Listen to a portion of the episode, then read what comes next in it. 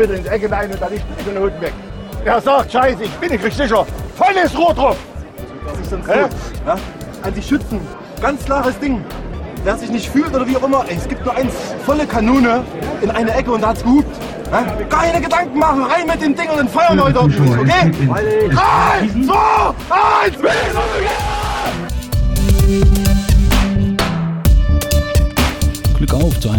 Ausgabe des Podcast Orange. Heute aus dem Saale Holzlandkreis. Genau. Wir sind beim Trainer unserer ersten Männermannschaft äh, zu Hause und, und freuen uns, dass uns Markus einen Einblick über seine Sicht auf die erste Halbserie gibt und sagen Glück auf Markus. Glück auf Danny. Vielen Dank äh, für die Einladung. Heute in der Zeitungsgruppe Thüringen gab es einen großen Kommentar.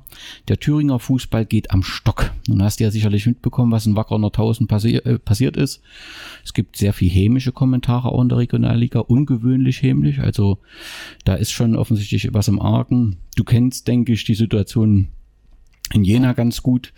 Ähm, auch Erfurt ist niemand verdeckt geblieben. Nun, wenn ich mich umschaue, vor 35 Jahren, ähm, zu DDR-Zeiten hatte FCK Jena führt die ewige Tabelle der DDR-Oberliga an. Äh, der weltbeste Verein, die BSG Wismut Gera, die ewige Tabelle der, äh, der DDR-Liga. Eigentlich beste Voraussetzung, dass in Thüringen mit dem Fußball in der Nachwendezeit, dass das funktioniert. Jetzt müssen wir sagen, 30 Jahre, Fußball in Thüringen liegt am Boden. Kann man das so sagen? Äh, ich muss sagen, ich sehe es auch sehr kritisch, was in Thüringen überhaupt in den letzten Jahren passiert ist. Äh, man sieht es ja, man muss ja nun mal in der Oberliga hochgucken, wie viele Teams da aus Thüringen spielen, äh, wie viele Teams in den letzten Jahren aus der Thüringenliga erst platziert oder die Möglichkeit zum Aufstieg, die verzichtet haben, die nicht in die Oberliga gehen mhm. wollten, weil das ein Riesensprung ist, den ich auch aktuell so wie ich das wahrnehme, von den einen oder anderen Vereinen unterschätzt sehe. Also wie viele Vereine sich da jetzt aktuell mit der Oberliga befassen, muss ich schon sagen, hat mich sehr verwundert äh, ist, ist da auch meines Erachtens von oben her das ein oder andere nicht optimal gelöst worden. Ich kann verstehen, dass da Ansätze gesucht wurden, um Veränderungen irgendwo zu bringen, aber es fängt schon an, A-Junioren eine zweigleisige Verbandsliga zu machen, finde ich alles andere wie optimal. Sicherlich kurze Wege, kurze Anfahrten, das ist alles nachzuvollziehen, um den Aufwand äh, gering zu halten, aber dadurch hat man das Leistungsniveau enorm gesenkt. Also man muss es ja, ich habe ja nun die Verbindung durch die letzten zwei Jahre zum JFC gehabt, habe mir da sehr viele A-Junioren-Spiele angeguckt, mich auch sehr mit dem Thema befasst. Äh, die haben immer oben mitgespielt, die A-Junioren, immer oben dran. Am Ende hatten sie vielleicht für ihr Niveau in der Saison vier Spiele, fünf Spiele, wo sie wirklich an ihre Leistungsgrenze gehen mussten.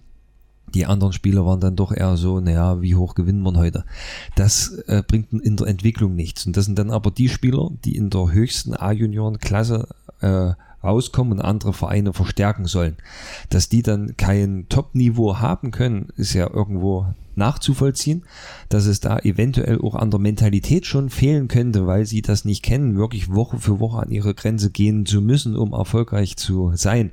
Wenn man dann die Aufstiegsspiele sieht von den A-Junioren, die versuchen in der Regionalliga A-Junioren aufzusteigen, wie schwierig das dann ist und wie erfolglos sich das immer wieder gehalten hat dann, dann ist das schon ein Warnsignal, wo man irgendwo gegenwirken muss, weil es fehlt dann einfach an dem Nachwuchs. Wir haben nur zwei Nachwuchsleistungszentren in Thüringen, was dann auch schwierig ist. Mhm. das nächste Problem ist für mich, dann fängt dann schon in der Landesklasse an, in der dreigleisigen Landesklasse ist für mich genau das gleiche Problem.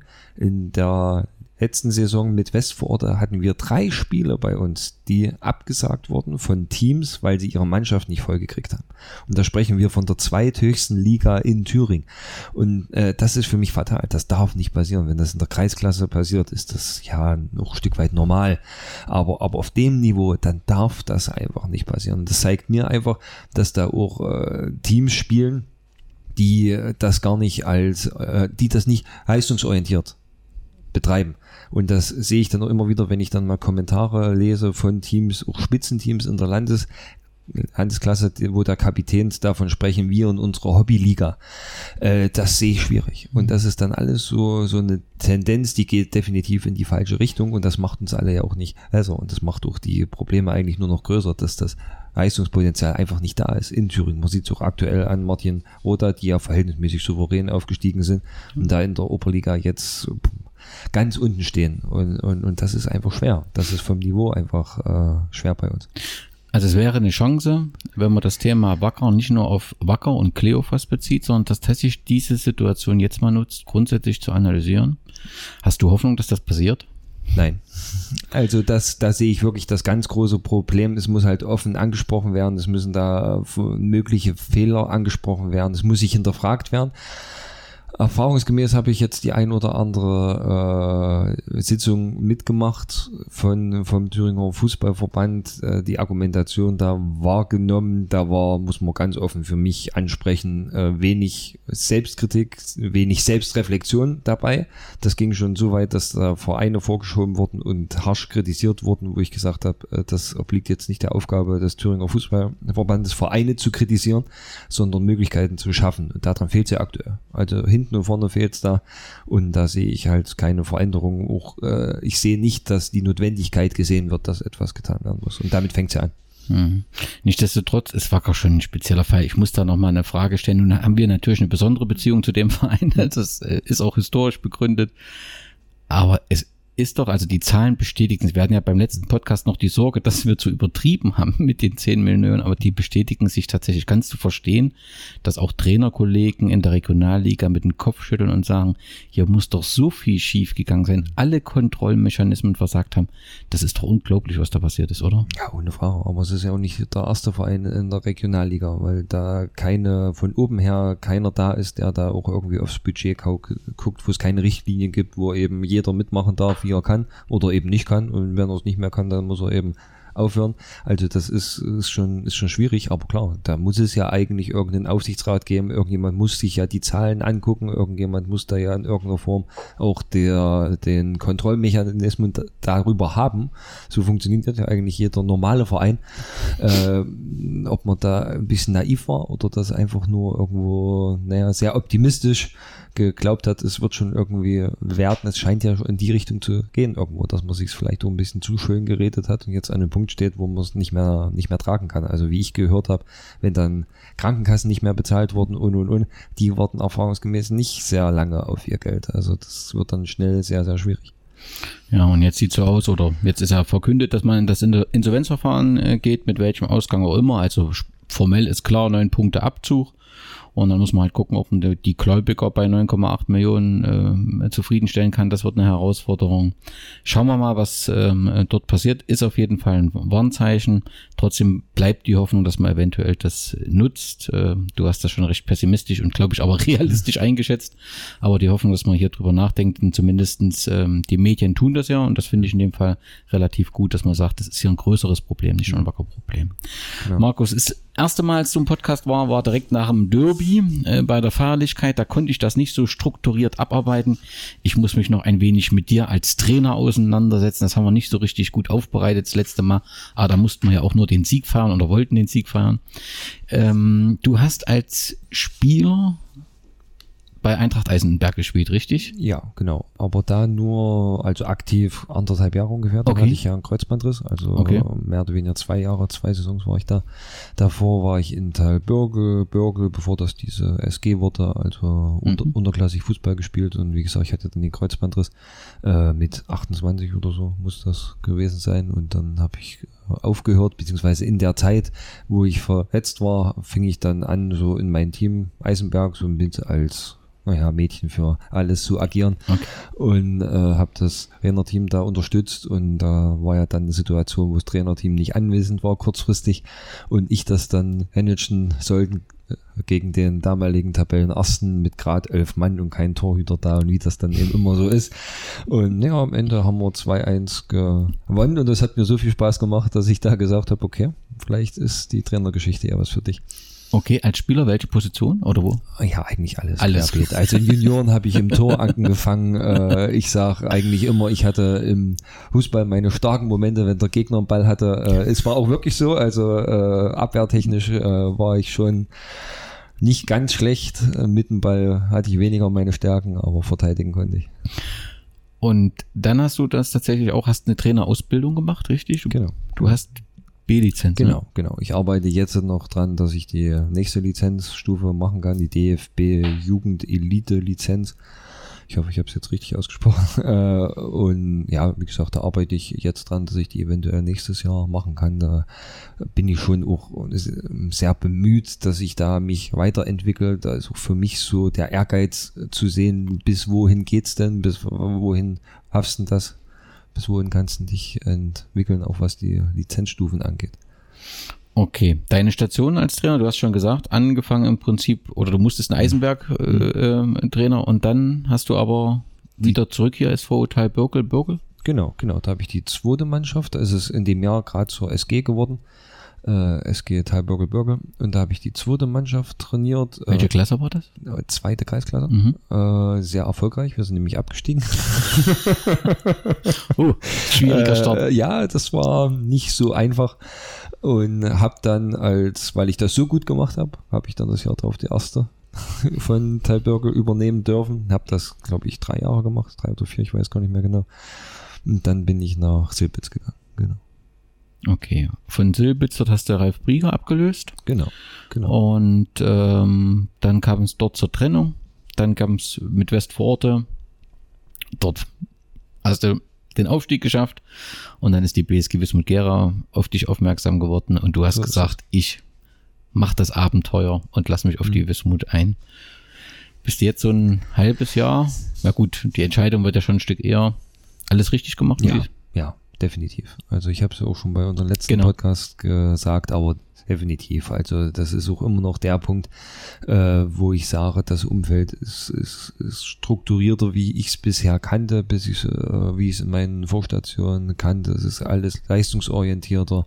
Das Team hat wirklich den Fokus Fußball. Ich, äh, ich war schon beeindruckt in den in, in so der ersten Zeit, wie wichtig auch allen Spielern, wie wie hoch die Priorität bei den Spielern im Fußball ist. Das kannte ich in der Form nicht. Ich war eher in so dörflich dörflich geprägten Verein Ja. davor, wo dann auch mal ein Spieler eben mal nicht da war, weil er mit der Freundin übers Wochenende mal weggefahren ist oder irgendwohin. Das das hat es hier nicht gegeben. Ich kann mir nicht nicht vorstellen, dass es das überhaupt geben wird, weil die Priorität Fußball ist bei allen Spielern enorm hoch und das macht dann natürlich Spaß. Und da kann man eben, hat man auch die Möglichkeit, was zu entwickeln, weil die Jungs haben ja auch ein Ziel. Also die wollen ja mit dem Fußball auch irgendwo was bewegen. Ich will was bewegen, also das ist ja nur für mich auch gut, weil ich ja auch selber sehr, sehr ehrgeizig bin. Und von daher muss ich sagen, der Schritt war absolut richtig. Okay, so richtig näher kennengelernt haben sich die Anhänger der BSG Wismut Gera bisher noch nicht. Ne? Das ist der Trainer, der da vorne auf der Trainerbank steht, relativ selten laut wird, aber immer auch streng guckt. Ne? Deswegen hat sich wahrscheinlich auch noch keiner getraut zu fragen. Ich getraue mich das jetzt einfach mal. Früher gab es ja immer so Poesiealben, wo man jemand vorgestellt hat. Wenn man dir mit einem Essen einen Gefallen tun wollte, welches Lieblingsessen? Das ist, das ist schwierig zu sagen, weil Essen ist ein bisschen mein Hobby, auch wenn man vielleicht nicht Das sieht, aber ich esse, ne? ich esse sehr gerne und sehr viel. Äh, auch eigentlich gibt's da gar kein richtiges Lieblingsessen oder es fällt mir jetzt gerade nicht ein. Meine Frau würde mit Sicherheit sofort intervenieren. Äh, Dann will ich dich nicht quälen dann beim Essen. Also sagen wir mal, kann man nichts falsch machen sozusagen. Egal wohin man dich einlädt. Deine Lieblingsmusik? Ah, ganz schwer. Also da ist wirklich querbeet. Ich höre sehr viel klassische Musik. Mhm. Sehr, sehr viel. Auch auf Arbeit, also auf meinen Ausstellen. Damit bin ich nicht überall beliebt. äh, aber sonst wirklich querbeet. Also klassische Musik. Ich höre sogar Schlager. Heinz Rudolf Kunze mag ich sehr.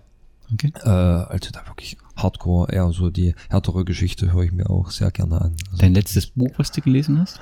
Äh, Sportsmentaltraining. ist ein sehr interessantes Bu- Buch von einer Frau He- Heimsoth heißt sie, Mhm. äh, die verschiedene Bücher geschrieben hat. Also das ist wirklich gut. Okay. Und dein Lieblingsverein außerhalb des weltbesten Vereins? Äh, ich orientiere mich da weniger an Verein, weil ich wirklich eher den Fokus auf Trainer habe und da finde ich aktuell ein Trainer der Marc Rose, was er macht in Gladbach. Also ich ähm, muss sagen, mochte ihn schon sehr, wo er bei RB Salzburg war. Auch, auch davor, wo er die Youth League gewonnen hatte mit den Junioren von RB Salzburg. Und was er da jetzt in Gladbach abliefert, zeigt ja, was für ein herausragender Trainer er ist. Also da muss ich sagen, Hut ab, das finde ich gerade richtig klasse. Was macht für den Trainer Markus einen guten Trainer aus? Ähm, authentisch, dass er authentisch ist, weil am Ende, wir reden ja irgendwo von Überzeugungsarbeit äh, die man als Trainer leisten muss. Und das geht eben nur damit. Also wenn man authentisch ist, schafft man Vertrauen. Gerade in der heutigen Zeit ist das, denke ich, gibt es nichts Wichtigeres, weil es das ja immer weniger gibt, Vertrauen. Und, und, und wenn man das schafft, schafft man Vertrauen. Und das ist unglaublich wichtig. Das ist für die Spieler wichtig, dass sie den Trainer vertrauen, dass der Trainer den Spieler vertraut, das auch vermitteln kann. Ist natürlich auch für die Zuschauer wichtig, für die Fans wichtig, dass ein gewisses Vertrauen da ist, auch in den Trainer das Vertrauen da ist. Wenn ich dann eben jede Woche anders bin und sich keiner da irgendwo, was ist jetzt echt, was ist denn jetzt der echte Markus, äh, dann wird es schwierig. Deswegen ist das, denke ich, ganz, ganz wichtig. Gibt es noch einen Trainer, der dich beeindruckt aktuell? Christian Streich über Jahre. Also was mhm. er auch, auch dieses Wie dieses einfach dieses, was ich gerade eben schon gesagt habe, wie, wie er das immer wieder schafft, auch das, das äh, Team zu formen, da wirklich auch so viel aus diesen eigentlich unbekannten Spielern, verhältnismäßig unbekannten Spielern, hochtalentierten Spielern rauszuholen. Also das ist wirklich schon eine große Klasse. Den folgenden Satz kannst du den vervollständigen, wenn ich an die Entwicklung des Fußballs denke, dann? Dann bin ich sehr optimistisch. Was macht dich optimistisch? Also es gibt ja äh, grundsätzlich gerade, was den Bereich Profifußball, Amateurfußball gibt, gibt es ja schon sehr viel Konfliktfelder, wo auch viele das Ende des Abendlandes sehen in Sachen Fußball. Okay. Sagen, ne? Große Blase, platzt, Amateurfußball kaum noch zu finanzieren, nur Probleme, ähm, Sorgen. Die Differenz wird immer größer. Also viele sehen ja viele Probleme. Du offensichtlich bist da positiver gestimmt grundsätzlich. Ja, also äh, wenn man Probleme sieht, dann beschäftigt man sich auch immer wieder mit Problemen. Vielmehr äh, bringt es ja, wenn man sich mit den Her Herausforderungen beschäftigt, die das einfach mit sich bringt. Und das ist immer so. Und äh, es ist so ein Ge Geschäft geworden, ohne Frage. Also gerade der Spitzenfußball ist ein Geschäft geworden. Also gibt es auch ziemlich viele Interessen die da vertreten werden, also müssen da auch Lösungen gefunden werden in, in, in irgendeiner Form und die wird es dann auch geben, weil es gibt halt einen riesen, riesen Pool an Personen, die sich für den Fußball interessieren, die sich für den Fußball äh, begeistern können. Also wird es da immer in eine Richtung gehen, dass man das irgendwo mitziehen kann, solange das so ist. Also wenn der Fußball irgendwann mal uninteressant wird, dann wird das mit Sicherheit weniger werden. Aber solange die Masse an Menschen einfach da ist, dann äh, denke ich mal, wird es da auch in jede Richtung irgendwo Lösungen geben. Okay, nächsten Satz, wenn die BSG Wismut Gera 70 Jahre alt wird, dann wird Markus Dörfer sich freuen. Gut. Das, damit haben wir dich vorgestellt. Dann wollen wir über die aktuelle Saison und Halbserie reden. Die BSG Wismut Gera ist auf dem vierten Tabellenplatz mit 27 äh, Punkten. Platz eins ähm, hat der SV Ehrenhain durch die Strafe des FC an der Fahner Höhe mit neun Punkten Abzug. Die an der zweiten Stelle sind. Eisenberg ist auf dem dritten Platz. Und der fünfte ist die SG 1. FC Sonneberg. Das ist so in einem Punktebereich. Wir haben so eine Art Spitzengruppe, die sich da ein bisschen abgesetzt ähm, hat. Gibt es ein Überraschungsteam für dich in der aktuellen Saison? Ja, definitiv auf Platz 5. Sonneberg hätte ich da oben nicht erwartet. Wir hatten sie auch bei uns mit also was sie schaffen mit einfachen Mitteln, muss man ja so klar sagen, hat man ja gegen uns auch gesehen. Und die, äh, was ich bisher gehört habe von ihnen, war das in fast jedem Spiel so, dass sie so gespielt haben, dann ist das schon ja, ausragend, muss man sagen. Gibt es ein Team, was du weiter vorne gesehen hättest? Ja, Arnstadt. Arnstadt hätte ich weiter vorne erwartet, muss ich sagen. Also da sehe ich mehr Potenzial in der Mannschaft. Okay. Was auffällt bei uns, stand ja auch in jedem Spiel Vorbericht, die beste Offensive haben wir und die drittschlechteste Abwehr. Ist das personell zu erklären? Ist das strukturell zu erklären? Es ist ja schon irgendwie, also so ein Tabellenbild gibt's ja relativ selten. Das stimmt. Definitiv. Also man sieht ziemlich klar unsere Stärken. äh, ja, ist ja so, man hat es ja zum Beispiel sehr gut gesehen äh, in Anderfarner Höhe, wo wir da gespielt haben. Wir haben zwar 4-2 verloren, aber wir haben gegen die beste Abwehr in der Liga 6, 7 hundertprozentige Torchancen rausgespielt. Also wir hätten trotz der vier viel zu einfachen Gegentore, äh, hätten wir das Spiel auch noch drehen können. In der zweiten Halbzeit dann, ja, ne? Genau. Ja, weil ja. wir eben wirklich hundertprozentige klare Torchancen hatten, haben es nicht geschafft geht auch so in Ordnung. Aber das äh, zeigt eben, was für Qualität wir offensiv haben. Nichtsdestotrotz machen wir zu einfache Gegentore. Haben wir in viel zu vielen Spielen gehabt, dass wir es den Gegner zu leicht machen, gegen uns Tore zu schießen. Das ist ein mentales Problem. Das ist dann sicherlich auch irgendwo ein strukturelles Problem. Wenn ich äh, hinten liege, wird es natürlich für den Gegner einfacher, Tor zu Torchancen zu kommen, wenn ich hochstehe. Äh, aber nichtsdestotrotz, daran müssen wir arbeiten, im Winter unbedingt arbeiten, weil gerade an der Fahner Höhe waren es, glaube ich, drei individuelle Fehler, die da zu Gegentoren geführt haben und, und das müssen wir ändern. Also daran werden wir auch einen Hebel einsetzen. Das war schon eine spezielle erste Halbzeit FC Fahne an der Höhe, das muss man schon sagen. Das war schon schwierig zu verarbeiten, aber Remy hat es ja auch im Podcast gesagt, äh, man hatte dann das Gefühl in der zweiten Halbzeit, wenn dann eben auch noch das, der Anschlusstreffer gefallen wäre, es hätte noch mal kippen können. Also wir ja. waren offensichtlich fit, waren wir auf jeden Fall. Ja, ja. Also wir hatten schon den Plan. Ich fand auch, äh, an der Fahrnehöhe hatte sich schwer getan gegen unsere Abwehrstruktur, die wir da geschaffen haben. Eigentlich haben wir nur ihr, ihr System haben wir nur gespiegelt. Und das hat schon gut funktioniert, auch wenn die vier Tore jetzt was anderes sagen für jeden, der nicht da war, weil es eben auch einfache Tore waren. Also wirklich einfache Fehler, bis auf das dritte, glaube ich, was wir gut rausgespielt haben, obwohl wir für die Situation eigentlich auch einen Plan hatten, wie wir das besser verteidigen können. In der haben wir es nicht geschafft. Aber äh, ja, das ist, das ist dann mit anderfahrender Höhe, das war dann schon schwierig. Okay, wenn wir die Spiele schon so durchgehen, gibt es irgendein Spiel, wo du sagst, das war das beste Spiel der ersten Halbzeit? Also das beste Spiel definitiv in, in Arnstadt. Also das war wirklich ein herausragendes Spiel, weil wir es da geschafft haben, als Team auf dem Platz zu stehen, weil wir da wirklich gekämpft haben in, in jeder Situation. Ich vergesse nie das Bild, wo vor unserer Trainerbank Maximilian äh, Görlitz äh, in der Aktion zweimal in einer Aktion den Ball wegkrätscht äh, und dann aufsteht und sich selber pusht und das hatte dann auch äh, für alle Spieler, die da auf dem Spielfeld waren, ob unsere oder die vom Gegner auch eine Signalwirkung irgendwo, so ungefähr, oh, jetzt passiert hier irgendwas, was uns in vielen Spielen einfach gefehlt hat, genau dieser Push auf dem Platz. Also das war, fand ich mit Abstand unser bestes Spiel, was man gezeigt hat. Schön. Also Remy hat genau dieselbe Szene auch beschrieben, die so mhm. markant war, wo er gesagt hat, das hat das Spiel äh, letztendlich zum Ausdruck gebracht. Hast du das Gefühl, dass Dürle angekommen ist ja, bei der PSG? Ja. Weil also mit dem Spiel, mit dem Spiel auf jeden Fall, mit dem Spiel. Hat auch so, dass er manchmal so mit sich auch kämpft und so ist er nicht so laut, sondern das in sich reinfrisst und irgendwie kam das in dem Moment alles. Genau, genau so ist es. Also er war ja auch mit sich selbst unzufrieden, weil er auch gesagt hat, so viele einfache Fehler hat er noch nie gemacht. Das war auch für ihn ein Riesensprung äh, in die Thüringen-Liga hoch, auch wenn er schon höherklassig gespielt hat und auch schon immer die Ambition hatte, ist es trotzdem, man muss sich erstmal dran gewöhnen. Er hat eben auch an sich ganz andere Erwartungen gehabt von Anfang an oder hat sie immer noch äh, äh, und will dem auch gerecht werden, will sich auch gerecht werden. Dadurch erzeugt er für sich einen enormen Druck. Druck. Was in dem Spiel auch gegen Arnstadt äh, eben das Wichtigste war, diese Art, wie wir gespielt haben, geschah aus dem Gefühl der Unterlegenheit, weil jeder gewusst hat, personell sieht schlecht aus, äh, der fehlt, der fehlt, der fehlt. Ja. Jetzt haben ja ziemlich viele gefehlt, angefangen mit Rico Heuschkel, dazu noch Paula. Also es war für alle klar, wenn wir nicht 100% geben, wird das nichts. Und das war, also in den Situationen ist es auch nicht schwer. Ne? Mannschaft zu motivieren und ihnen klar zu machen, ihr müsst heute, ihr müsst heute alles dafür tun, weil das jeder von sich aus weiß. Das Problem in den anderen Spielen war es dann eher, äh, ist, ist es dann eben einfach schwieriger aus dem Gefühl der Überlegenheit zu sagen, okay, äh, in den engen Situationen müssen wir einfach Mentalität zeigen, da müssen wir dazwischen gehen. Schwierig.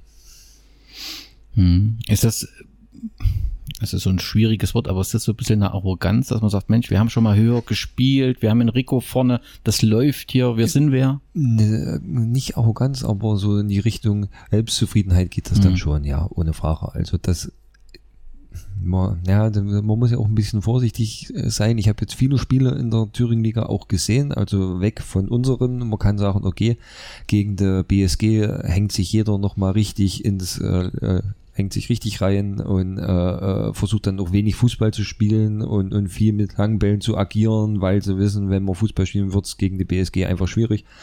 Äh, dem ist aber nicht so. Also die Liga spielt einheitsbrei, muss man ganz ehrlich so sagen. Es wird ganz viel oder es wird ganz wenig Fußball gespielt. Die wenigsten trauen sich Fußball zu spielen. Ich habe mir am Wochenende äh, das Spiel angeguckt, äh, Bad Lang, Alter gegen Anderfarner Höhe. Mhm da hat man wirklich gesehen, äh, naja, wie das dann eben unschön sein kann. Und später hat äh, Bad Lang halt versucht, eben mehr Fußball zu spielen, war attraktiver. Fußball haben sich was zugetraut, das was die Leute am Ende auch sehen wollen, war leider nicht von Erfolg gekrönt.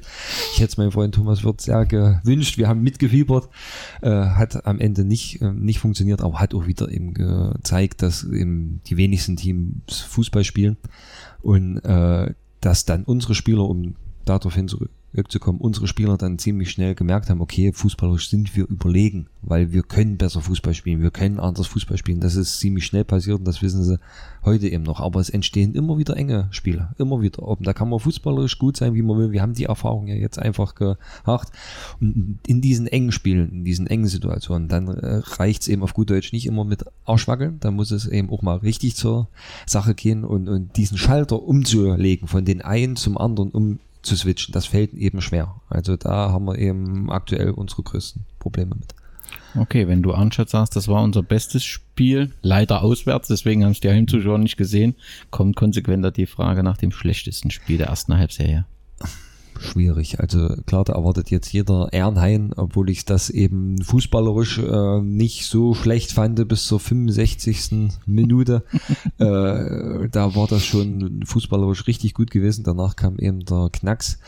Ähm, ja, richtig schlecht waren dann schon Spiele wie Sonneberg, Geratal, wo wir wirklich auch nicht gut gespielt haben. Also das muss man sagen. Und das ist auch für mich das Kernproblem, was wir haben. Äh, die Spiele gegen Anderfarner Höhe sind nicht wichtig. Eisenberg ist nicht wichtig. Ernhain ist nicht wichtig, wenn ich gegen alle anderen Teams gewinne. Meine Hausaufgaben einfach. Und wenn man da die Punkte zu haben zählt mit Weida, mit Sonneberg, mit Geratal, mit letztes Spiel Weimar sind das zehn Punkte, die wir auf der Strecke liegen gelassen haben.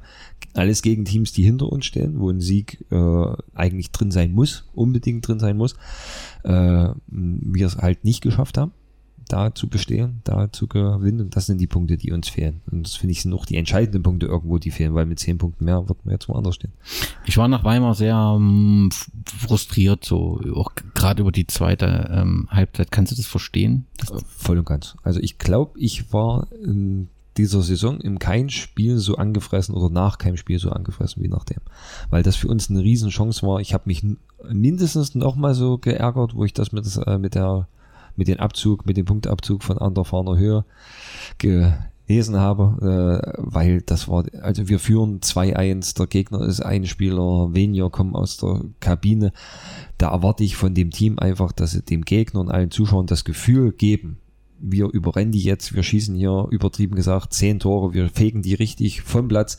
Ob es dann, wenn es am Ende immer noch 2-1 steht, ist ja vollkommen okay. Aber dieses Gefühl, diese Körpersprache, dieses Gefühl, hier passiert jetzt was, hier geht's jetzt richtig äh, los, das hat ja gefehlt. Also gegen, gegen ein Team mit einem Mann weniger, die haben uns mit spielerischen Mitteln, muss man ja dazu sagen, bespielt, haben gemerkt, geht auf immer was, wir kommen zu unseren Torchancen. Äh, unterm Strich müssen wir ja von Glück reden, dass wir noch das 3-3 schießen, ist ganz einfach so und das war, das war zu wenig. Und da sieht man auch ein bisschen, dass wir immer noch in einer Entwicklungsphase sind, wo man sagen muss, okay, der Kader so viel Erfahrung wie drin steckt, auch wie, wie viel Oberliga-Erfahrung drin steckt, äh, ganz viele Spieler auch aus der Oberliga oder gerade äh, aus der Oberliga, die kennen das nicht, dass sie äh, diese Führungsrolle übernehmen mussten, wie sie es aktuell machen müssen. Sie hatten in den letzten Jahren immer Spieler vor sich, gerade in den engen Spielen, gerade wenn dann eben auch diese Mentalität gefragt war, die das dann übernommen haben und eben sie auch mitziehen konnten. Die sind jetzt noch nicht mehr da. Jetzt wird genau das von ihnen erwartet und sie müssen für sich erstmal in die Rolle reinwachsen, reinfinden. Und das merkt man dann immer wieder, gerade in dem Spiel hat man es eben auch gesehen, dass da keiner dem Rad stand, der mal gesagt hat, wie es jetzt funktioniert und einfach mal ein Signal gesetzt hat. Als Trainer ist es dann immer schwierig, man sagt das, na klar, immer wieder, immer wieder gesagt, komm, ihr müsst, sucht die Zweikämpfe, geht hin, Räume eng machen.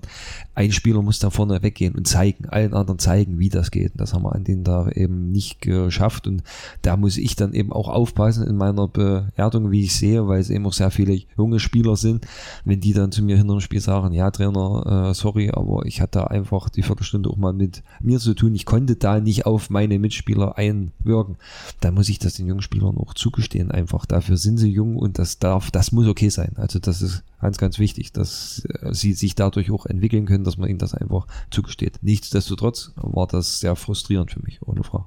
Und letztendlich müssen wir offensichtlich auch wirklich ehrlich zu so sagen, es ist ein Entwicklungsjahr. Es soll eine Mannschaft aufgebaut werden. Es mag verschiedene Zufälle geben, dass du dann doch irgendwie um reinrutschst oder vorrutschst und letztendlich war es schon so, auch wie Frank gesagt hat, das erste Spiel äh, war nicht gut letztendlich. Ne? Wir hatten dann zwar mit Ernheim schnell wieder jemand, der die Euphorie weggenommen hat, aber mhm. trotzdem hat so ein Gefühl, wenn du in Sondershausen 7 zu 3 und wie du gewinnst, da warst du so sicher und plötzlich haben da halt die Träumerei angefangen. Ja, ja. das ist gefährlich gewesen. Ja, ohne, ohne ohne Wenn aber ohne Fahrer. Äh, ja, und da hat man eben auch gesehen, sobald ein Team versucht, äh, Fußball zu spielen, dann sind wir stark, äh, können wir nicht nur mitspielen, dann sind wir oftmals besser, haben wir auch in den anderen Spielen gezeigt, gegen Teams, die wirklich richtig Fußball spielen wollen. Äh, haben wir auch oft viele Tore geschossen. Äh, für uns sind schwieriger die Spiele gegen die eher destruktiven Teams. Und das sind in der Liga, wie ich vorhin schon gesagt habe, eigentlich wesentlich mehr. Haben wir Eisenberg auch, fand ich, gut gemacht, wo ich sage, okay, da hat ein Team, eigentlich ein Spitzenteam in der Liga, fast jeden Ball nur diagonal vorgeschlagen, sehr viel auf zweite Bälle gegangen, äh, wo wir noch was, oder wo wir nichts vor, zu verlieren hatten, wo wir noch mit einem Tor zurücklagen, waren wir mutig, haben Fußball gespielt, hat ganz viele richtig gute Torsituationen oder Situationen, die zu Torchancen hätten führen können durch Fußball. Äh, ab dem 1-1 hat man den Jungs angemerkt, jetzt haben wir was zu verlieren. Da fehlt uns der Mut. Wir haben nicht mehr mutig Fußball gespielt, haben uns dem Spiel von Eisenberg angepasst und das ist nicht unsere Stärke. Also dann holt man dann eben den Gegner ins Boot. Ja, und die Krone, letztendlich das, was du sagst, bestätigt ja das Thema Pokal. Ja, letztendlich war das da genau äh, das und dann, je weiter die Zeit voranschritte, hat man gemerkt, man kann was verlieren und mental war dann zu irgendwie. Genau, genau, genau. Mhm. Also das war, es ist exakt der Punkt, wo man sagen muss, okay, und das war ja gegen Ernheim ähnlich. Also es war irgendwann kam der Punkt so mit dem vierten Tor, haben die Kerle auf dem Platz mitgekriegt, schießen jetzt noch in, sind die da. Und äh, es wurde jedem klar, wir haben ja jetzt hier auch was zu verlieren irgendwo. Und damit fängt, fängt das immer an, mit Angst. Angst ist immer schlecht. Also wenn Angst ins Spiel kommt, äh, wird es meistens gefährlich. Und das ist das, was ich den Spiel auch immer wieder sage, mit Überzeugung Fußballspiel. Und da geht es so nicht drum, was ich ihnen erkläre oder was ich ihnen sage oder was ich sehen will. Das, was sie tun auf dem Platz, müssen sie mit Überzeugung tun, weil nur so geht das. Wenn ich etwas tun soll, von dem ich nicht überzeugt bin, dann wird es nicht funktionieren. Äh, Henry Hort hat mal sehr schön gesagt, äh, egal ob ich, ob du glaubst, dass du etwas kannst oder etwas nicht kannst, du wirst in jedem Fall recht behalten. Und am Ende hilft das das ja. Ich muss überzeugt davon sein. Und wenn ich vorm Tor stehe, muss ich überzeugt davon sein, dass das Ding jetzt eingeht. Einer, der das sehr gut kann, ist Rico Heuschkel. Und wir sind überzeugt, dass wir uns die drei Punkte in Ernhain zurückholen. Was mir immer etwas auffällt, ist die Fairplay-Wertung unserer BSG. Nun mag das ja den Sportler nicht so direkt interessieren. Ich nehme den, fin äh, den Schatzmeister dürfte es schon interessieren, weil glaube ich immer die gelben und roten Karten auch mit entsprechenden Strafen oder die roten auf jeden Fall mit Strafen versehen. Wir belegen den letzten Platz. Ja. Das ist für mich auch nicht so ganz nachzuvollziehen, weil wir eigentlich äh, nicht so spielen. Das ist ja nicht unsere Spielart, dass wir jetzt äh, extrem hart spielen oder mhm. extrem körperbetont spielen. Ich kann es für mich dann auch nicht so hundertprozentig nachvollziehen. Natürlich haben wir den einen oder anderen Spieler, äh, der sehr emotional reagieren kann und immer etwas äh, gefährdet ist, äh, wie wir dann leider feststellen mussten. Äh, auch ein Eisenberg wieder, was etwas ärgerlich war. Aber ja, ist also hat ist für mich jetzt nicht so enorm wichtig, äh, weil nicht so aussagekräftig, wie ich finde. Okay. Ne? Also es gibt kein systematisches Problem. Nein.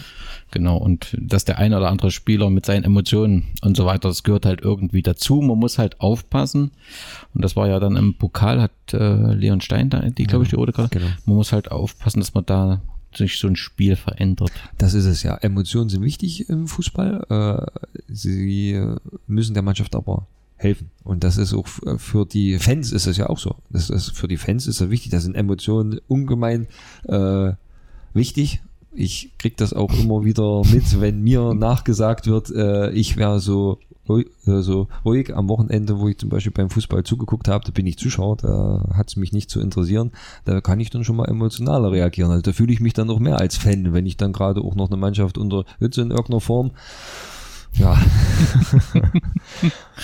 Gut, schauen wir uns das Team äh, nochmal an. Wir hatten insgesamt 16 Neuzugänge, habe ich gezählt, wobei äh, Oliver Hoffmann und Nick Poser noch dazu kamen, obwohl Nick Poser nicht wirklich ein Neuzugang ist, genau. gehört zu den A-Junioren, genau. aber hat schon mal Einsatzminuten bekommen und hat ja zumindest Fans und wenn ich dich richtig verstanden habe, auch dich überzeugt mit seiner Art und Weise. Ne? Also, so, Nick? Nick. Poso, ja, ja, na klar. Das ist, das ist, also er bringt all das mit, wo ich sage, so wünsche ich mir einen Juniorenspieler inner, der hochkommt, dieses, dieses befreite Aufspielen, dieses, diese keine Angst haben. Einfach keine Angst haben, spiele ich halt ein Hehlpass ist eben so, hebe ich halt die Torchance ist eben so. Also dieses nur so funktioniert das so machen. Also ich sage zu den jungen Spielern immer wieder, ihr müsst den Mut dazu haben, Fehler zu machen, weil nur so habt ihr die Möglichkeit, euch zu entwickeln, nur so könnt ihr Erfahrung sammeln. Gerade in der aktuellen Saison, wo dieser, dieser Druck nicht lastet, ne? Das ist natürlich genau so ist ein bisschen eine Gefahr an dem Konzept, dass man sagt, wir wollen, dass die Voraussetzungen schaffen, dass 2021 die Oberliga grundsätzlich möglich ist. Klar willst du sagen, wir schaffen die finanziellen Voraussetzungen, aber indirekt machst du natürlich auch ein bisschen Druck auf. Da muss man immer ein bisschen aufpassen. Ist gut gemeint, dass man da nicht übers Ziel hinaus äh, schießt, dass die jungen Leute trotzdem noch die Freiheit haben, auch Fehler zu machen. Ja, so. Wer wenig Fehler gemacht hat, aber dann eben auch wenig Einsätze hatte durch seine Verletzung, ist Oliver Hoffmann. Der kam plötzlich wie Phoenix aus der Asche wieder äh, äh zurück und schlug auch ein. Ich glaube, in Teistung war es, glaube ich, das erste Spiel. Genau. Und alle waren äh, begeistert. Äh, dann war er in weiter, hast ihn eingesetzt. Dann ist er, glaube ich, jetzt verletzt. Mhm. Genau. Äh, wie geht's ihm? Also ist, kommt er wieder zurück nach der Winterpause? Ja, also er wird okay. die Vorbereitung, denke ich, wieder voll mitmachen können. Er wollte zwar jetzt schon wieder früher einsteigen, aber der Fuß hat noch nicht so richtig mitgemacht und deswegen haben wir gesagt, das macht keinen Sinn. Okay. Also, Zweiter Langzeitverletzter ist Nils. Ja, das die Saison ist vorbei. Also mit, ja, also mit Glück und dann muss er auch erst sehen, wie es, wie sein Körper mitmacht. Mit Glück dann zur nächsten Saison. Aber das da ist halt mit so einer Knieverletzung, ich weiß ja eben auch, wie das ist, du musst das Gefühl wieder kriegen für das Knie. Wenn das Gefühl nicht wiederkommt, brauchst du nicht anzufangen. Also wenn du dann in jeder, gerade in der Abwehr, wenn du da in jeder Aktion in dein Knie reinhorchst und Angst davor hast, dann, dann macht es keinen Sinn. Also das, äh, ich stehe in Kontakt mit ihnen, man merkt ziemlich schnell, dass der Fußball fehlt, dass er auch unbedingt wiederkommen will. Aber es ist dann seine Gesundheit, dass er wieder fit wird, dass er probiert, wie es geht. Mhm. Dann müssen wir sehen. Also vollkommen ohne Druck. Also da kann er sich die Zeit lassen, die er, die er braucht. Okay, dann wünschen wir auch von der Stelle gute Besserung. Wir haben zwei Keeper, zwei neue Keeper. Sorgt auch immer mal für Emotionen abseits äh, ähm, des Spielfeldes. Jetzt habe ich das Gefühl gehabt, Felix entwickelt sich hervorragend. Du kannst es ja, ich sehe das ja immer nur als Außenstehender, ne? du kannst es nochmal so deine Sicht dazu sagen und plötzlich verpflichtet die BSG Wismut Gera einen dritten Torhüter. So, jetzt, jetzt entwickle ich wirklich ein Vertrauen, sag, hier ist eine Entwicklung zu sehen. Und plötzlich kommt die Meldung, äh, Frank sagt das ja bei der Infoveranstaltung auch, wir haben einen dritten äh, Torhüter also ich würde erstmal wissen, bist du zufrieden mit der Entwicklung? Klar, bei Maurice ist ja verletzt, da ist es schwierig, aber bist du mit der Entwicklung zufrieden von der Ausgangssituation, wo ja ein bisschen Unsicherheit existierte? Und ob du mir dann nochmal diese Verpflichtung des dritten Torhüters erklären kannst? Ja, also ich bin mit allen Zweien sehr zufrieden. Die Entwicklung ist sehr gut. Wir haben, glaube ich, das letzte Mal schon drüber geredet. Die Expertise im Verein, gerade was die Torwartposition angeht, die ist ja überragend. Also mehr Möglichkeiten, sich zu entwickeln, hat man, glaube ich, in keinem Verein okay. auf der Torhüterposition. Also da haben sie sich alle Bete sehr geacht, auch wenn sie jung sind, auch wenn man da eben auch sagen muss, äh, sie dürfen dann eben auch Fehler machen. Ich habe mich natürlich auch sehr geärgert über den, über das erste Gegentor gegen Eimer, wo er eigentlich in der Situation den Ball wie er ist einfach nur schlagen muss, nimmt eben zwei Kontakte. Das Schöne daran ist, es passiert wahrscheinlich nicht wieder. Also so eine Aktion bleibt dann eben hängen und äh, dann ist das auch, wenn es den Effekt hat, ist es auch okay, dann ja können wir damit leben.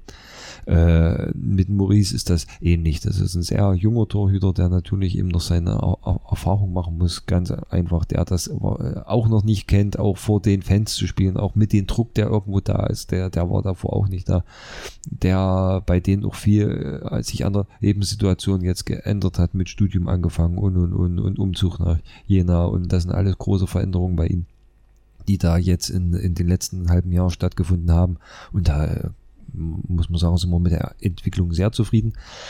Mit Maximilian Paul, das ist so entstanden, über mehrere Kanäle äh, wurde er uns mehr oder weniger angeboten. Ich kannte ihn aus seiner Zeit in Stadt Roda, da haben wir gegeneinander gespielt, wo ich noch bei Westforde war, äh, halte ihn für einen sehr talentierten Fußballer. Wie gesagt, er war unzufrieden, wurde uns über, über mehrere Personen angeboten. Mensch, wollte nicht mal mit ihm reden, das haben wir dann getan. Und äh, wir haben ihn also nicht aktiv angesprochen, wir haben ihn nicht aktiv verpflichtet, aber wenn ein Torhüter mit dem Potenzial, mit den Möglichkeiten auf dem Markt ist, sage ich, würden wir unseren Job schlecht machen, wenn wir da nicht ein Gespräch suchen und irgendwie sehen, ob das nicht was für uns wäre. Wir haben auch sehr offen mit ihm geredet, also das war ein ganz offenes Gespräch, eben aus dieser Wahrnehmung, wir haben zwei Torhüter, wir müssen hier keinen Torhüter verpflichten. Er hat für sich einfach gesagt, die Möglichkeit, sich zu entwickeln, die sieht er eben in Eisenberg nicht, hat das, glaube ich, auch in einem Interview bei Fußball sehr schön gesagt. Äh, und die sieht er bei uns und das ist sein eigentliches Ziel, die Möglichkeit haben, sich unter guten Bedingungen zu entwickeln. Und das war dann der Punkt, wo wir gesagt haben, wir sind uns ziemlich schnell äh, einig. Okay. Dann haben wir ja sehr viele junge Spieler aus den damaligen A-Junioren und teilweise spielen sie, glaube ich, auch noch bei den A-Junioren hochgezogen. Wie zufrieden bist du dort mit der Entwicklung, wenn ich an Niklas Raut denke, Leon Stein, Leonel Kirstein hat, glaube ich, gar nicht gespielt, ne? Mhm, genau. Jonas Schatzer relativ selten. Genau, genau.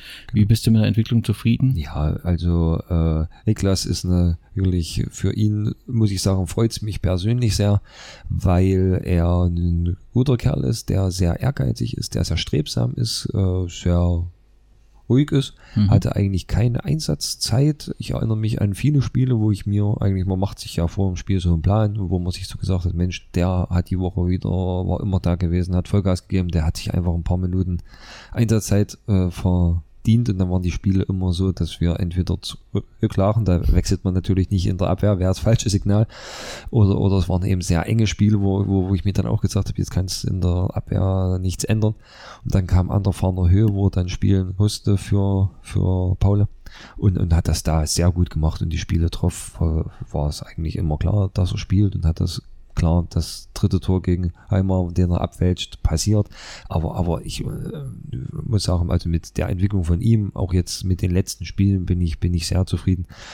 Ähm, wenn ich mir auch da gerade in dem speziellen Fall überlege, gegen Teistung hat mir früh der Maximilian, äh, der Maximilian sage ich, der Haule hat mir, Robert Paul, hat mir früh abgesagt, dass er Magenarm hat und kann nicht mitkommen. Das war früh halb acht. Ich habe einen Niklas, den ich eigentlich aus dem Kader gestrichen hatte, weil wir 18 waren. Niklas habe ich früh angerufen, beziehungsweise Nachricht geschrieben, habe gesagt, hier, wenn du Lust hast, kannst du mitkommen. Ich kann natürlich nicht erwarten, dass er früh um acht seine Tasche packt und eben am Steg ist. Es war aber so. Und er hat mit Sicherheit gewusst, die Wahrscheinlichkeit, dass er spielt, wenn er eigentlich noch nicht mal im Kader stehen sollte, ist sehr gering, ist trotzdem mitgefahren und das habe ich, das, das zeigt ihm, wie ehrgeizig der Junge ist, wie sehr er sich auch mit diesem Team identifiziert, wie wichtig ihm das ist. Und deswegen, wie gesagt, freut es mich für ihn sehr.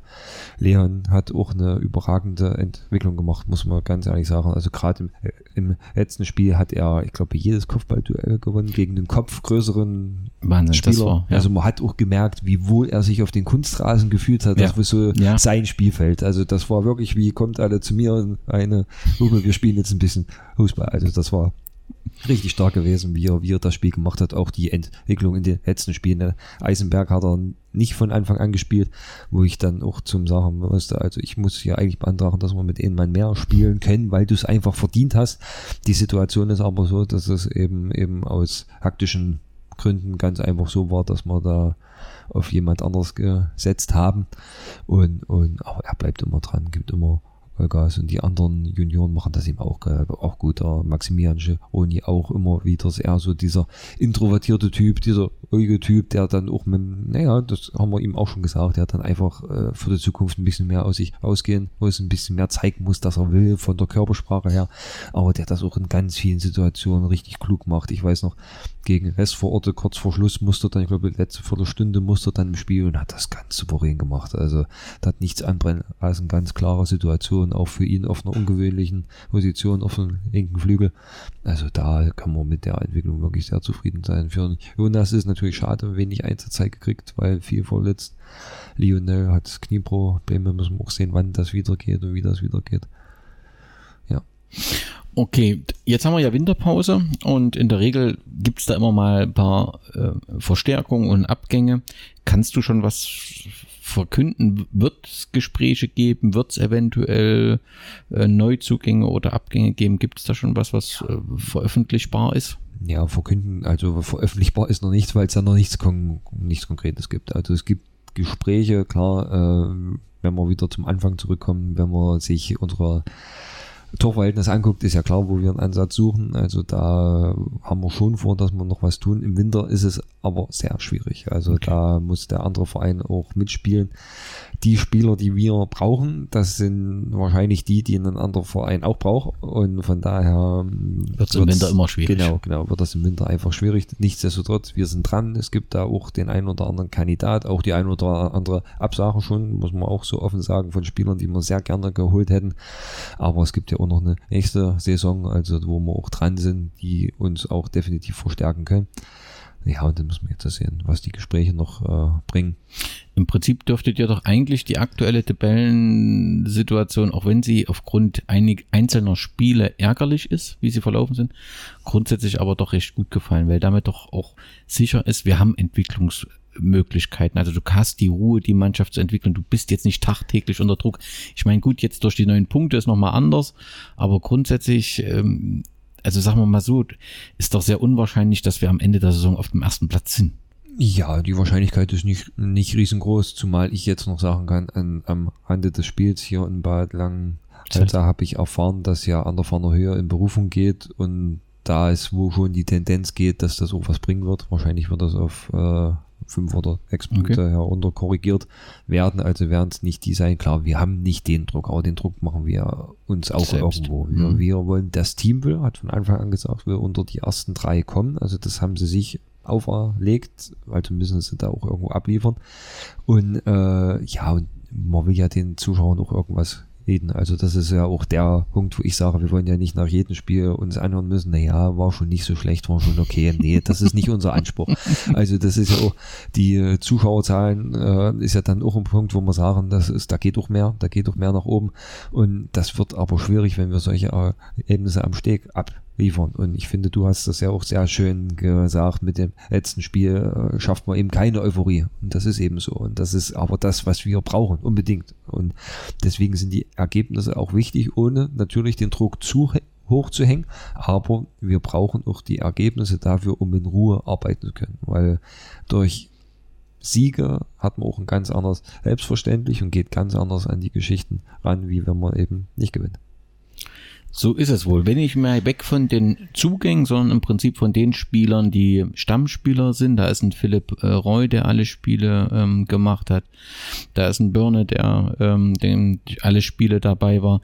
Gibt es irgendjemand von diesen Spielern, wo du sagst, das ist ein Spieler, der den größten Sprung gemacht hat in dieser Halbserie? Oder kann man das so nicht sagen? Also vom Erzählen nach wird mir ja immer gesagt, dass Raphael sehr einen Riesensprung gemacht hat zum Vergleich zum, zur letzten Saison. Ich muss sagen, ich habe ihn ja von Anfang an so, wie er jetzt spielt, kennengelernt, wo ich sage, das ist für uns ein ganz, ganz wichtiger Spieler. Obwohl er noch so jung ist, ist es ein absoluter Leistungsträger in seiner Art, Fußball zu spielen, haben wir sonst nicht. Also da ist er der Einzige, der so Fußball spielt, unglaublich aggressiv, dazu noch fußballerisch gut.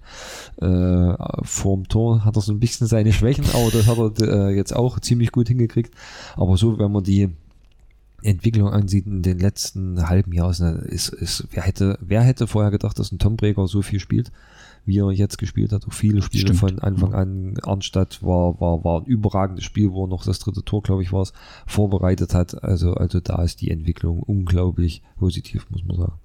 Ja, und wir hatten, wir sind kurz im Vorgespräch äh, drauf gekommen. Ich muss auch hier nochmal sagen, wenn ich mir die Situation überlege, bevor äh, die Sommerpause begonnen hatte. Da äh, muss ich auch ehrlich sein, war ich mir sicher, ich glaube, wird es auch einen Podcast geben, wo ich das auch wie gesagt habe, wir spielen in der nächsten Saison von der Qualität in der Kreisoberliga, Kreisliga. Also, dass da so ein Kader rausgekommen ist, äh, dass wir eben so mithalten können, ne? nicht so komplett abfallen, sondern immer so ein, natürlich ist man schon enttäuscht, wenn wir gegen Weimar schlecht spielen, aber das ist irgendwie schon ähm, doch beeindruckend, weil bei Rafa, das ist eben doch so ein Ding, der ist so jung und ich schätze ihn durch seine erfahrene Art auf dem Platz schon viel älter ein und er hat ja auch Verantwortung im Sommer übernommen, indem er versucht hat, äh, Spieler zu gewinnen für die Situation. Also das, das ist schon ein beeindruckender Kader, den der Verein da hingestellt hat. Da muss man schon sagen, die, die dran gearbeitet haben, inklusive äh, Trainer, das würde ich auch sagen, wenn du jetzt nicht hier sitzt, das ist schon äh, wirklich, da muss man ähm, denjenigen, die man immer kritisiert hat, in der Sache wirklich sagen, das ist eine gute Arbeit, die ihr dort gemacht habt. Das stimmt. Also da bin ich jetzt weniger dran gewesen. Da muss man schon klar sagen, das ging schon eher Richtung Vorstand, die dann das Team zusammengestellt haben. Da war ich jetzt nicht so stark involviert, nur bei einzelnen Vor Verpflichtungen. Das Gros geht dann wirklich an, in, in Richtung Vorstand. Das sehe ich äh, eben auch so, wo ich äh, zugesagt habe, wurde mir noch gesagt, willst du wirklich dahin und nächste Saison eine Kreisoberliga drüber trainieren. Also das ist mir so entgegnet worden und äh, das hat sich ja dann vollkommen anders entwickelt. Und das zeigt aber auch, welche Strahlkraft Wismut immer noch hat. Also das ist, man muss ja nur mal bei Facebook reingucken, wie viele ehemalige Spieler, die nicht mehr da spielen, ihr Profilbild oder Hintergrundbild noch irgendwie äh, mit der Wismut haben. Da gibt's so viele, wenn ich das sehe. Also das zeigt ja schon. Das zeigt ja schon, welchen Stellenwert dieser Verein hat, auch für die Spieler.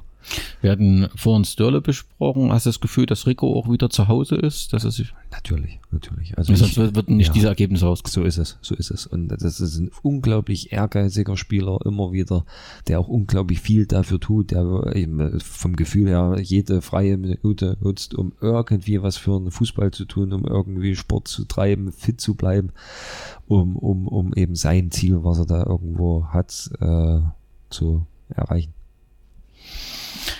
Ja, du hast die Zuschauer schon angesprochen. Wir sind in der Zuschauertabelle auf dem zweiten Platz. Im Schnitt äh, 206 Zuschauer, maximal 350, kleinste 163, 350. Gegen wen waren denn 350 da? Im ersten Heimspiel genau. gegen Ernheim. Gegen Ernheim. Genau, die haben ja auch eine Menge geboten bekommen. Definitiv. Äh, nicht, klar haben wir dort einfach ein Problem, das mhm. wissen wir auch. Wir müssen dort äh, besser werden. Es gibt ein paar unglückliche Begleitumstände, auch wenn ich nicht weiß, ob das direkte Auswirkungen hat, aber die Tatsache, dass eben zweite Mannschaft, Westvororte, alles gleichzeitig, das ist ein bisschen extrem unglücklich. Ja. Ich weiß nicht, ob man da irgendwas ähm, ändern kann, aber nicht desto trotz müssen mehr mehr werben. Das kann auf der sportlichen Art äh, erfolgen mit guten Ergebnissen, aber wir müssen auch neben dem Platz mehr um Zuschauer werben. Das ist ganz klar unsere Aufgabe.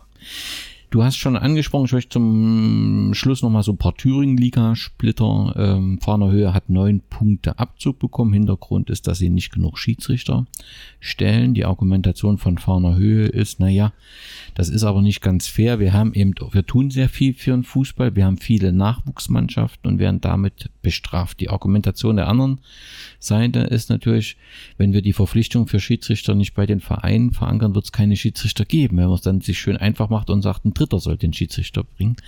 Das ist eine schwierige Situation. Ich kann das beide Argumentationen sehr gut verstehen. Was war so dein Gedanke, als du die Informationen bekommen hast? Äh, also ich muss da ganz offen, bei allen Respekt, muss ich dazu sagen, muss ich ganz offen sagen, wenn man, wenn man hoch will, darf das nicht passieren. Also egal, okay. egal in welcher Form. Wenn man für sich den Anspruch hat und Oberliga spielen kann und die Regeln sind ja klar. Also an der Fahner Höhe in dem speziellen Fall trifft es ja nicht zum ersten Mal. Das sind ja wieder ja, ja. Hatten jetzt wohl zwischenzeitlich zwei Jahre Schiedsrichter und äh, sind jetzt erst nach drei Jahren, wer das wo äh, vor wer die Frist okay. zu Ende gewesen, dass sie wieder von vorne quasi anfangen dürfen. Äh, es waren eben nur zwei Jahre, deswegen die höhere Strafe. Also sie haben ja gewusst, was passiert, wenn. Äh, erfahrungsgemäß äh, ist da der TV auch nicht zu streng. Also den reicht es oftmals, wenn man ihnen nachweisen kann, okay, wir haben drei, vier. In eine Schulung geschickt, ne? Genau, haben mhm. wir noch vor. Also die Anmeldung zur Schulung reicht dann schon. Da hätte man vielleicht eher aktiv werden müssen, weil die Gefahr, wie gesagt, also die Erfahrung hatten sie ja schon, die Gefahr war definitiv da, irgendwo, dass das passiert. Umgedreht war die erste Reaktion von mir dazu, äh, ich möchte nicht wissen, was passiert wäre, wenn das uns bei der Wismut passiert wäre. Also ich glaube, da wäre auch von den aus den eigenen Reihen äh, wäre da sehr viel Unmut gekommen. Das stimmt schon. Was passiert sonst noch in der Verbandsliga? Ich habe das Gefühl, sobald, also die Halbserie hat oder die Pause hat gerade begonnen und jeden Tag kommt irgendwie eine neue Knaller-Nachricht. Der SV Arnstadt hat sein Trainerteam freigestellt. Nun weiß ich nicht, ob du Thomas Giel persönlich kennst. Ich glaube, er ist so aus dem Erfurter Kreis. Du bist ja mehr so hier Genau. nah bei Gera. und ähm, also du hast ja vorhin schon angesagt, ich war eigentlich der Auffassung, also Arnstadt, ich habe sie halt noch als Aufsteiger gesehen, der vor einem Jahr aufgestiegen ist und dachte, das ist doch eigentlich eine ganz gute Entwicklung, aber offensichtlich war man dort unzufrieden mit der Entwicklung. Ja. So, also das ist jetzt für mich auch schwierig, weil das ist vieles Hören sagen. Äh, äh, es wird wohl sehr viel investiert in dem Verein, gerade in den Kader wird sehr viel investiert. Äh, die finanziellen Möglichkeiten haben sich da wohl in den letzten Jahren aufgetan. Und das, wenn man halt viel Geld ausgibt, die Erwartung dadurch ist ja klar auch irgendwo intern ziemlich schnell nach oben gehen, ist, ist, äh, kann man schon nachvollziehen. Für mich auch ein Team eigentlich, was nach oben mal zumindest unter die Top 5 gehört. Äh, und naja, das wird sich jetzt auch, also die Einschätzung scheint ja auch der Vorstand Okay. zu haben.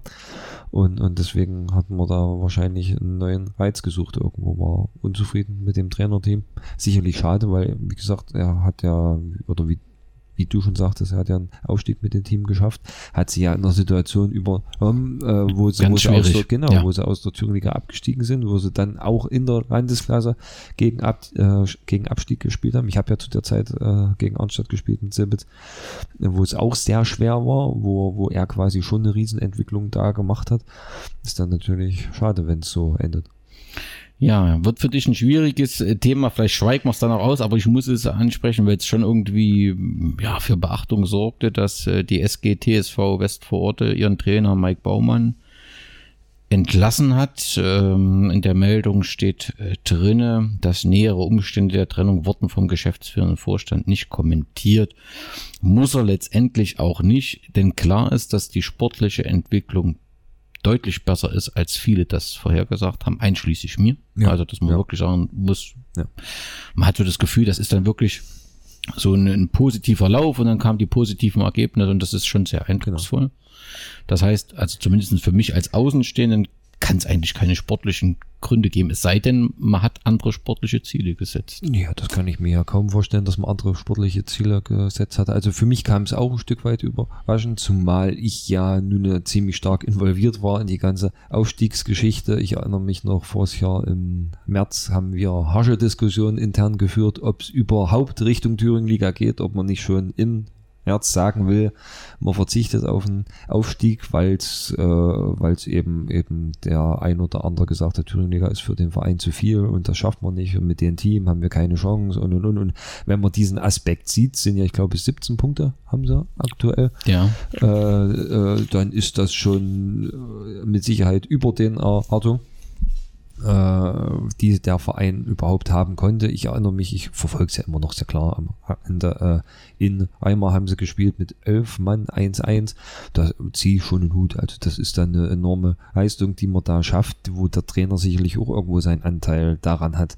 Ob es dann ähm, nur an ihm jetzt irgendwie liegen soll. Ich weiß nicht, ob man da hätte noch mehr Punkte holen können oder woran es dann wirklich gelegen hat kann ich dann auch nicht ganz, nicht ganz nachvollziehen.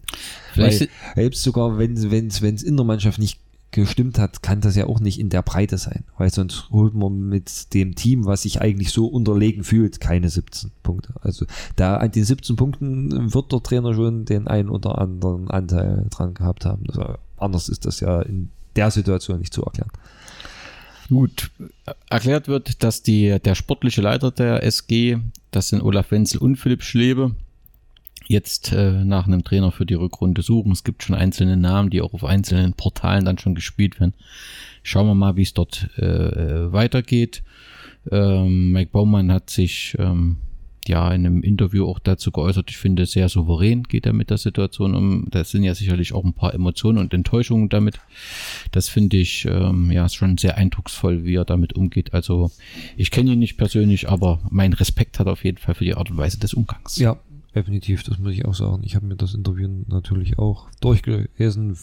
Ich aus meiner persönlichen Sicht, und das äh, hat jetzt mit Westforde wenig zu tun, das wäre auch bei jedem anderen Verein so, finde es ein bisschen schade, wenn, wenn das wirklich an dem war, dass, dass, dass die Verabschiedung am Telefon stattgefunden hat, finde ich halt ein bisschen schade. Da wurde ihm ja auch irgendwo vertraglich versprochen, dass er bis zumindest Ende der Saison äh, da Trainer sein darf. Äh, man hat in einer ähnlichen Situation in der Vergangenheit von einem gewissen Wortbruch gesprochen. Äh, in der Situation kann man sich dann, denke ich mal, äh, irgendwie auch persönlich treffen und, und, und also das finde ich für ihn einfach schade, weil wie ich das vorhin schon gesagt habe, mit den 17 Punkten hat er ja eine ordentliche Arbeit gemacht und dann gehört auch so viel Respekt meine Meinung, Respekt einfach dazu, dem gegenüberzutreten. Gut, und dann äh, der vierte Punkt, ich glaube in Ernhain knallt's gerade richtig. Ähm, äh, heute an dem Tag, äh, bevor wir uns getroffen haben, hat sportbuzzer.de, das ist äh, Leipziger Volkszeitung oder äh, also die auf jeden Fall eine Zeitung der Region veröffentlicht, dass der SV Ernhain aus finanziellen Gründen auf den Oberliga-Aufstieg verzichtet. Hintergrund ist, SV Ernhain ist Herbstmeister durch den Punkt Punkterückzug. Und natürlich kommt dann die Frage auf, was passiert denn, wenn ihr nach dem Sommer auch an erster Stelle oder nach dem zweiten Halbjahr ja auch an der ersten Stelle seid.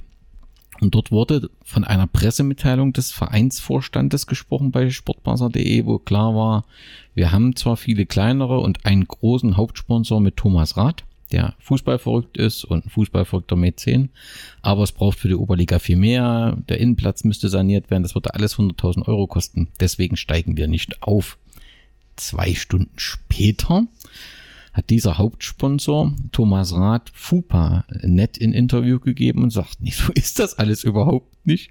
Also das ist zwar eine Herausforderung, aber grundsätzlich wollen wir uns die Entscheidung schon bis zum Schluss aufheben, um dann zu sagen, wollen wir hoch oder nicht.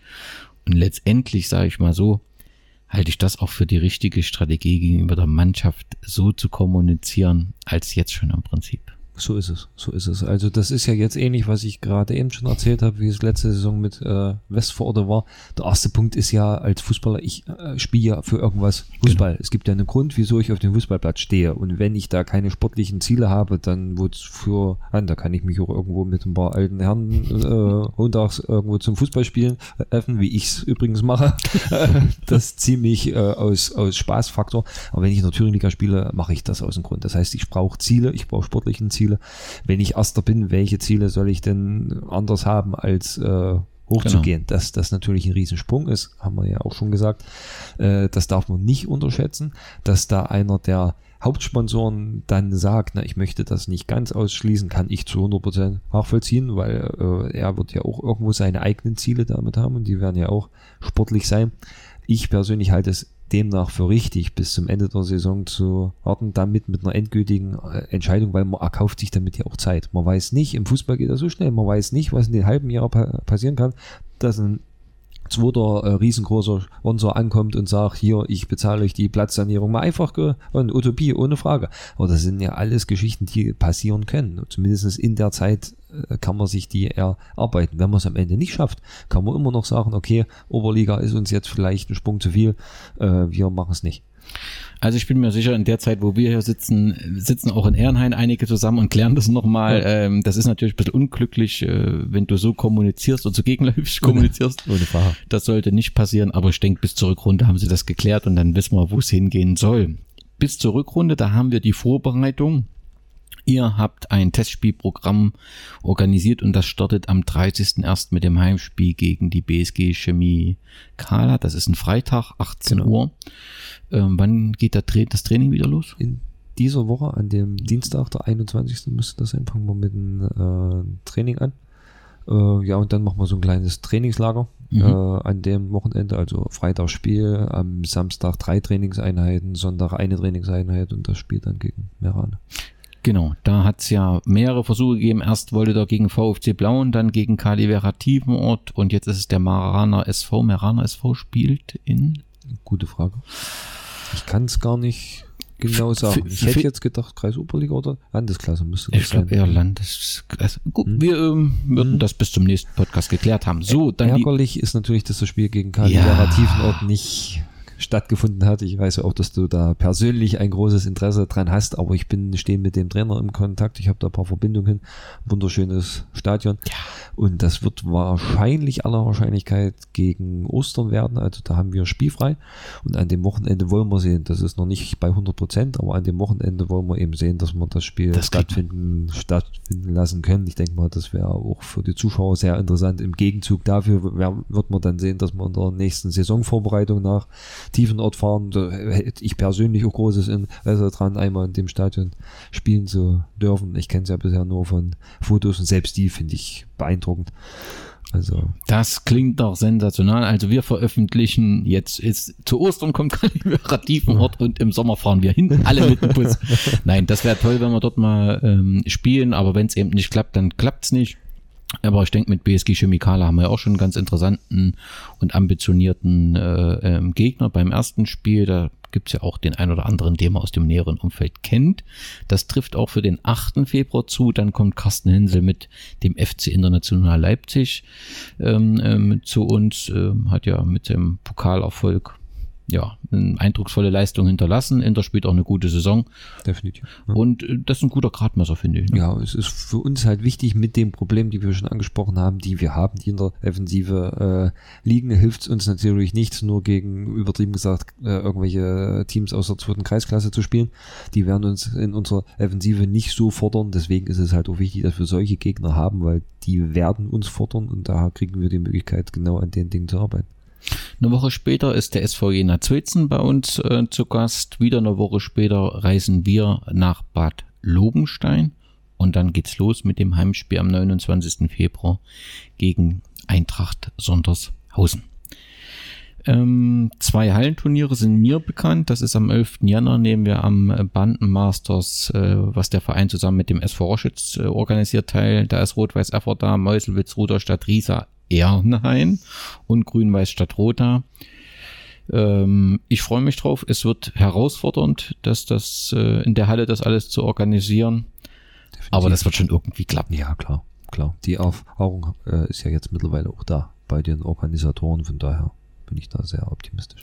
Ja, wobei bisher war es immer nur eine Fangruppe. Ja, jetzt haben sicher, sie, na, sicher, ja, mal schauen, sicher, mal schauen. Ich ja. weiß nicht, äh, wie Erfurt und Hallenturniere, das weiß ich nicht. Aber äh, muss man auch nicht negativ. Letztendlich, äh, die Organisationen wollen ein tolles Hallenturnier und von der Besetzung her klingt das Denk Ganze fort. Genauso. Eine Woche später äh, steht das Hallenmasters in Krim an am 18. Januar. dort sind wir wieder Teil, haben parallel zwei Brandenburg-Ligisten, Alt-Lüdersdorf, Titelverteidiger und Sachsenhausen. Und parallel, dann sind noch weitere Henningsdorf, Klinike, Altruppin, Nauen und Krem, die im Turnier spielen. Das ist ja, seit wie vielen Jahren? Ich glaube drei oder vier Jahren Tradition, dass wir dorthin reisen mit einer großen Kapelle. Wirst du auch mit hinfahren? Äh, erstmal habe ich das, ich glaube, da hatte ich meinen Vertrag noch gar nicht unterschrieben. Da wurde mir schon erzählt, wie wichtig das dieses Turnier ist und welche Priorität das hat. Also äh, nicht nur bei den Fans, auch bei den Spielern ist das, ist das sehr angesehen. Ich persönlich kann leider an dem ah, Tag nicht. Ich habe familiäre Verpflichtungen. Das ist vielleicht doch gar nicht verkehrt, dass du nicht alles das, äh, Ja, das ja, ja, das habe ich mir auch schon so gedacht. Also da muss es ja schon äh, gerade auch von der Spielerseite die ein oder andere Exkursion gegeben haben, die nicht so ganz glücklich geendet ist. Also die Geschichten sind mir schon zu Ohren gekommen. Okay. Äh, ist vielleicht wirklich besser, wenn ich da nicht da bin. Okay, das also zwei Hallenturniere.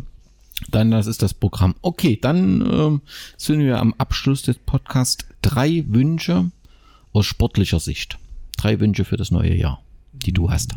Die ich habe defensiv, dass wir das packen, besser zu stehen, dass wir mehr Zuschauer zu unseren Heimspielen kommen, bekommen. Also das wäre mir persönlich auch sehr, sehr, sehr, sehr wichtig, äh, nicht nur für den Verein. Ja, und dass wir am Ende sagen können, am Ende der Saison sagen können, wir haben eine gute Saison gespielt. Vielen Dank, dass du zu allen Fragen Problem, Themen Stellung bezogen hast. Das ist nicht selbstverständlich. Danke, dass du dir die Zeit genommen hast. Gerne. Dir und deiner Familie eine gute Weihnachtszeit. Kommt gut ins neue Jahr. Und wir sehen uns dann im neuen Jahr erst in der Halle und dann wieder am Steg. Glück auf. Glück auf. Ich danke dir.